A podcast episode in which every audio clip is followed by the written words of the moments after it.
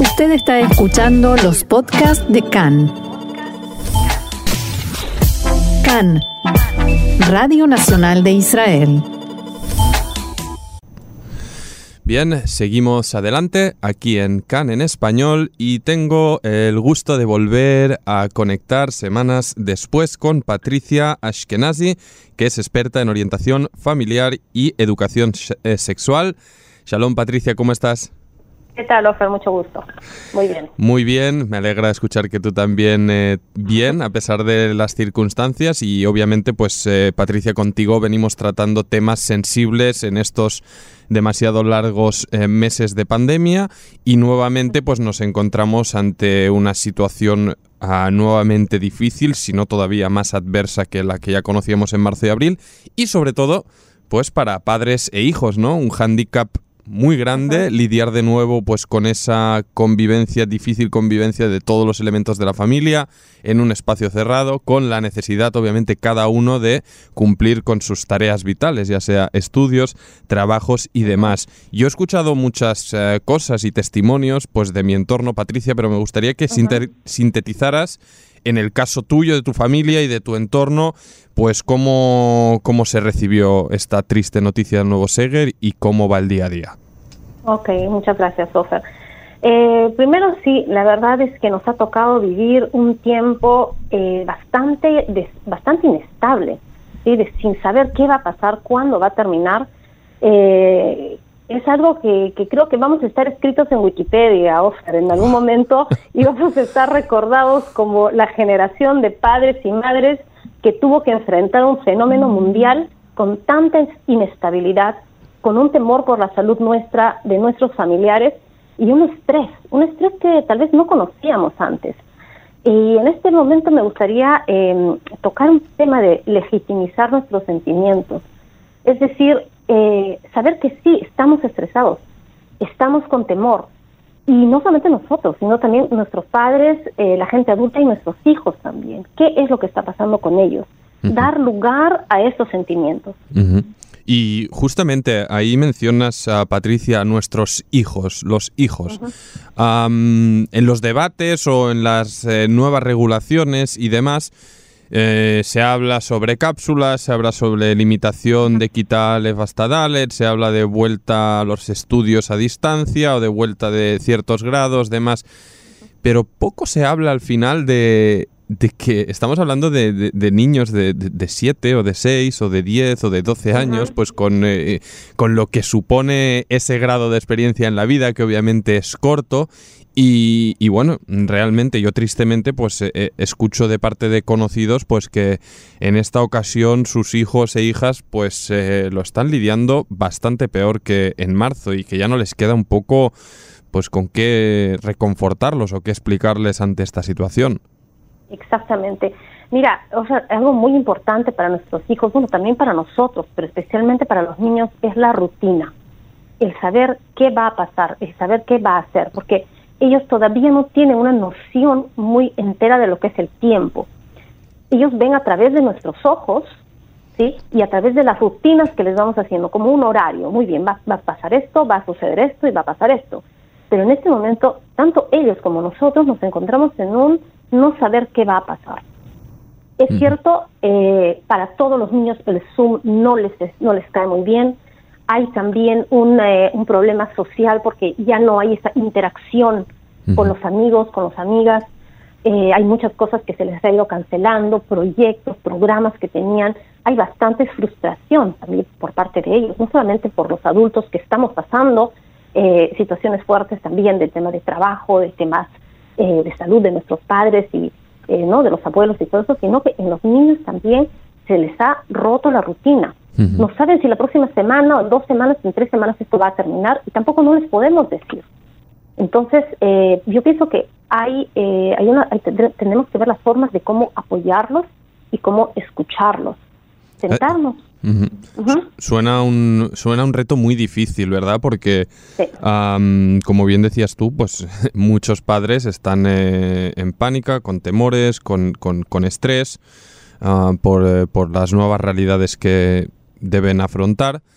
Y no, sé si existe, bueno, obviamente una fórmula mágica no la hay y por eso estamos hablando contigo, Patricia, a ver si podríamos un poco entender, desglosar qué herramientas tienen los padres, especialmente estos que se encuentran en una situación tan delicada, pues para, no sé, no sé si lograr establecer eh, una especie de barrera para contener esos sentimientos y, lograr pues eh, guiar a sus hijos en, en, esta rutina. Eh, ¿Tú te acuerdas en los aviones, cuando antes viajábamos en los aviones, nos decían pónganse primero las mascarillas los adultos en caso de, alguna situación de peligro y luego que nosotros tomábamos, eh, que retiramos el oxígeno, pues podíamos pasarle las mascarillas a los niños. A mí me gustaría tomar esta metáfora para primero nosotros hacer un poco de, de desahogo, ¿sí? Eh, con la pareja, con, eh, con la amiga, con el amigo, y, primero un poco limpiarnos de ese estrés, reconocerlo, de repente llorarlo, de repente gritarlo, con, algún, con alguien que, que sea de confianza, poder limpiarnos un poco para poder respirar. Luego podemos sentarnos con ellos y escucharlos y preguntarles, ¿cómo te sientes? ¿Cómo estás? ¿Qué esperas? Eh, poder darles respuestas como, mm, no lo sé, ¿cuándo va a terminar? No lo sé, pero estoy aquí para ti. Estamos acá como familia. También este, este tema de la pandemia y todo está trayendo algunas cosas, como un poco más la unión familiar. Dentro de todo el estrés, también la unión familiar.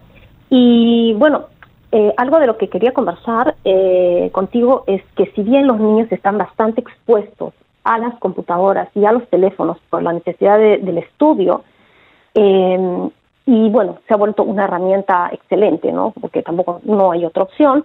Sin embargo, también es un peligro y eh, habrían algunas cosas que sería importante recalcar como herramientas nosotros como padres para utilizar y enfrentar esto también que se nos viene con el tema de pantallas, redes, internet. Sí, obviamente porque entiendo que también de la noche a la mañana, si ya de por sí hay que lidiar con esta problemática, por así decirlo, de, qué pueden o cuándo pueden utilizar los teléfonos, de repente nos vemos que ahora se añade que esa rutina diaria ya está delante de una pantalla y vemos esas imágenes también que también me resulta un poco eh, algo gracioso mencionar estos vídeos eh, virales que se ve el zoom del maestro y descubre que el alumno está en la cama y todavía resguardado, pobre.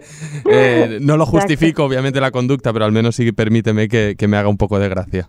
Es que es así, es que es así. Ya tendríamos que, yo te he dicho, eh, van, a, van a escribir, creo que van a escribir en algún tiempo de nosotros y, y en algún momento espero que así nos podamos reír. Bueno, y al final, ¿qué nos queda?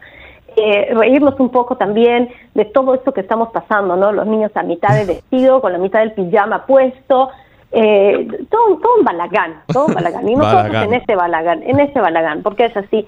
Y bueno, tenemos que tomarlo también un poco con más, este ¿qué te digo? Es un poco más fácil, no es, no es fácil, pero tenemos que salir adelante y eh, tratar de ser, eh, somos el ejemplo, ellos ven a través de nuestros ojos. bueno, eh, tratar de mantener las rutinas, sí. Entonces tú nos hablabas de esta posibilidad de fijar unas normas, no sé si elaborar un, documento previo, pincharlo ahí en el, en el corcho, en el estudio del, del chico chica y que lo tenga claro. ¿Qué, ¿Qué, hacemos? ¿Dónde ponemos la limitación para que no esté 18 horas al día o las que sean delante de la pantalla y con acceso pues a contenidos obviamente no tan indicados para ciertas edades? Exactamente. Ese es un contrato, ese es un contrato que haríamos con el con, con niños, estamos hablando nuevamente de niños de primaria, ¿sí? Hoy es ideal, eh, entre los 6 años hasta los 10, 11, 12 años, eh, bueno, y cuando reciben el teléfono. Primero explicarles, eh, vamos a hacer un contrato, pero ¿qué es un contrato? Un contrato como un pacto de obligaciones y derechos entre dos personas y que se comprometen a respetar ¿sí? Eh, términos acordados. Mejor es por escrito, obviamente, mejor que lo escribimos, lo escribimos con ellos. es decir, un acuerdo de voluntades que genera derechos, obligaciones y también sanciones, porque es parte de. Por ejemplo, el teléfono que recibes hoy o la computadora que estás recibiendo hoy es nuestra. Pensemos por ahí, que sea claro. Es nuestra, o sea, de nosotros los padres. Está contigo porque nosotros creemos que eres lo suficientemente maduro y tienes la inteligencia y sensatez para que esté contigo todo el tiempo que así lo demuestres.